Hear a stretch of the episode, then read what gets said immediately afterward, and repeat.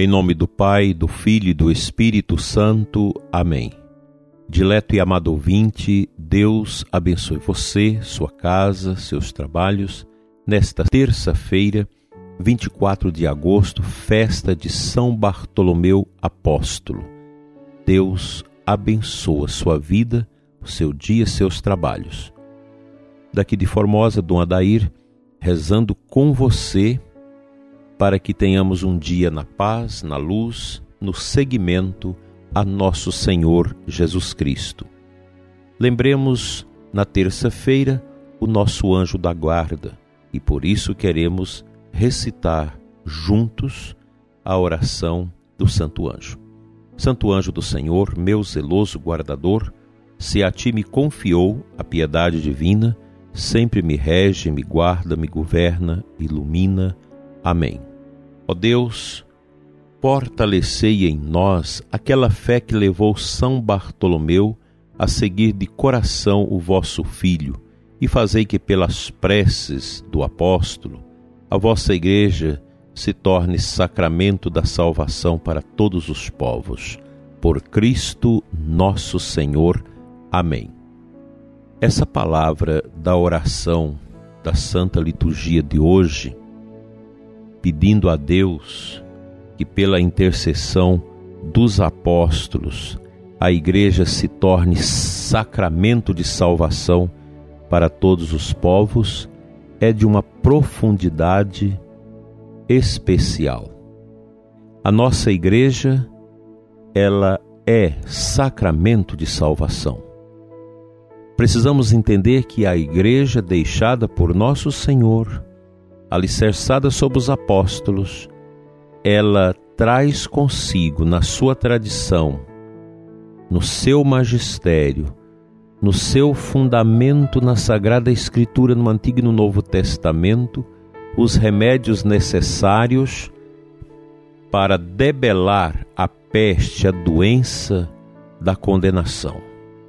Todos os nossos pecados, arrependidos e confessados na Igreja, cedem lugar ao oásis da graça e da salvação em nossas vidas. A Igreja não é uma instituição qualquer, e ainda mais, a Igreja é maior do que os homens e as mulheres que estão nela pelo batismo. Ela é maior do que os teólogos, maior do que todos nós. Portanto, nós, pobres mortais, não podemos olhar a igreja com os nossos caprichos humanos, com os nossos interesses e ideologias e querer diminuir o simbolismo, a força, a sacramentalidade da igreja. Quantas ideias estranhas nós escutamos constantemente vindo de pessoas que se dizem católicas, de teólogos que se dizem pensar a fé para ajudar as pessoas no seu ato de crer, mas, na verdade, introduz o veneno da divisão, o veneno da suspeita, da friagem espiritual, frieza espiritual, que não ajuda. A igreja, repito, ela é maior do que todos os seus filhos e filhas. A igreja não passa, nós passaremos. A história vai passando, vai fluindo os sistemas de perseguição à fé, todos eles definham. Os impérios definham. Nós vemos hoje esse império chinês, por exemplo, que é um sistema ateu bruto, autoritário, uma ditadura. Tudo vai passar. Nada resiste ao tempo, nada. E a graça de Deus ela vai fortalecendo e suscitando almas generosas neste mundo que às vezes não precisa fazer muito para que os sistemas entram em ruína. Nada resiste ao tempo. Nada de ruim resiste ao tempo. A igreja, sim, porque ela é sacramento de salvação, passam os dias, os meses, os anos, os séculos e os milênios, e a igreja continua, porque ela é mãe e mestra, mestra da verdade, ela tem o seu fundamento na pedra angular que os construtores rejeitaram, mas se tornou a pedra principal, a rocha que é nosso Senhor Jesus Cristo. Nós precisamos amar mais a igreja e não querer sequestrar a igreja segundo os nossos caprichos. Nós não somos os donos da igreja. A igreja é de Cristo. Nós não somos proprietários dos sacramentos. Os sacramentos são propriedades de nosso Senhor Jesus Cristo.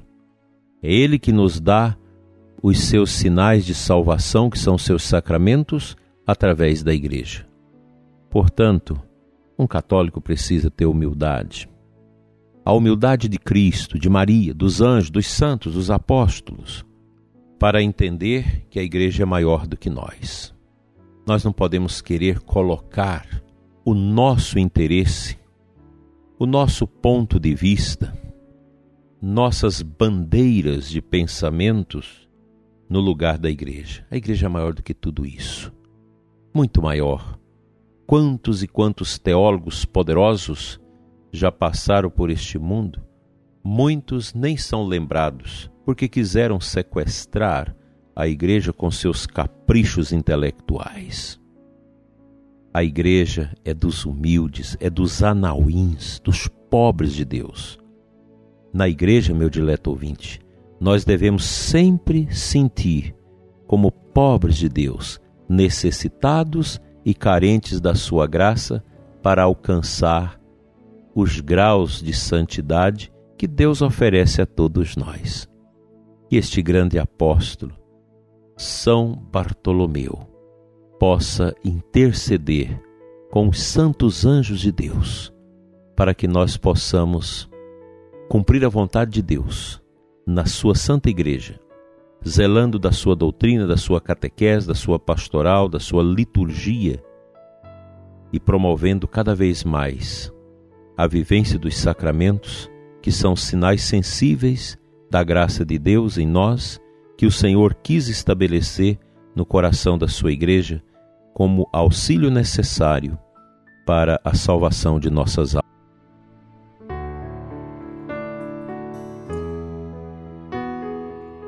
O salmo da divina liturgia da igreja, neste dia de São Bartolomeu Apóstolo, é o Salmo 144. Muito bonito, muito rezado nas sinagogas no Antigo Testamento e pelos cristãos.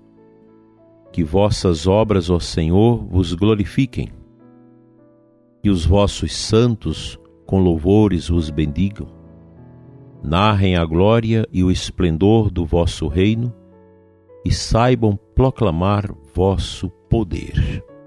Quanta beleza nesta oração deste salmista, judeu piedoso, que no templo sempre glorificava a Deus. E do coração do salmista brota esta oração quente, ungida, em que ele proclama que as criaturas devem louvar a Deus, todos devem glorificar a Deus. A obra da criação não pode querer estar acima do Criador. Nós somos obras das mãos de Deus. Não podemos querer ser mais do que Deus. Se Deus, na sua condescendência amorosa por nós, se humilhou, assumindo a nossa condição, para nos elevar da nossa torpeza, da nossa miséria, da nossa pobreza, ao a sua santidade, nós também devemos produzir esse movimento de humildade dentro de nós, pois a humildade faz a pessoa humana crescer interiormente. E nós devemos nos colocar como criaturas de Deus. Somos obras de Suas mãos e queremos louvá-lo. E quanto mais nós louvamos a Deus, mais o Espírito dele, o Espírito Santo, que é o próprio Deus, a terceira pessoa da Santíssima Trindade, vai nos banhando com seus raios de amor a partir de dentro. Aí nós vamos entender o drama da vida humana, nós vamos ter forças para resistir a uma depressão, a uma tristeza, a uma dor, a uma falta de perdão, aos sofrimentos da vida e a tudo aquilo que, de certa forma, machuca a nossa vida.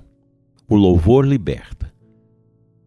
Como obra das mãos de Deus, somos chamados a louvá-lo, inclusive pela dor. Louvá-lo pela perda da pessoa tão importante da nossa vida. Louvá-lo pelas belezas que Deus revela em nós e na sua obra criada. Deus está acima de nós. Que Ele te fortaleça, te santifique neste dia e sempre, e se você está com o coração amarrado e entristecido, que a luz dele ilumine o seu caminho. Louve ao Senhor com toda a força. Que esta terça-feira seja de um reafirmar cada vez mais a alegria de Deus na sua vida. Você que agora toma café, ouvindo o programa Oração da Manhã e orando conosco. Você que está no seu carro, na sua casa. Você que já está no trabalho. Onde quer que você esteja, aqui no Brasil ou fora do Brasil. Que o seu coração desate em louvor a Deus, o sempre eterno Deus, que nos ama e que nos liberta e que nós sejamos fortes para vencer as tentações do ódio, da vingança, do ateísmo, do materialismo e de todas as ideologias nefandas que querem destruir a igreja a partir de dentro, usando a nossa inteligência, a nossa mente para isso. O Senhor está contigo.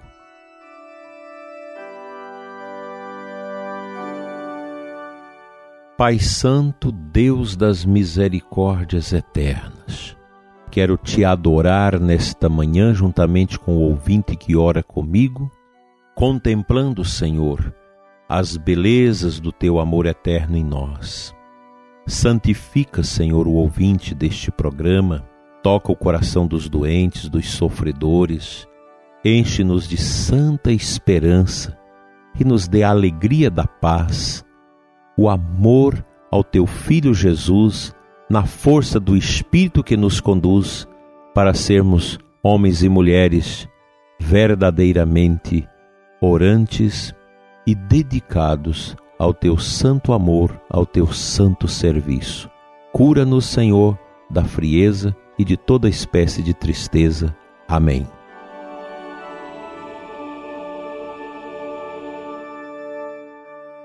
pela intercessão de São Bartolomeu Apóstolo e do nosso anjo da guarda, venha sobre você, prezado ouvinte, e sua família, a bênção de Deus Todo-Poderoso, Pai, Filho e Espírito Santo. Amém. Até amanhã, se Ele nos permitir. Amém. Uma feliz e abençoada terça-feira para você.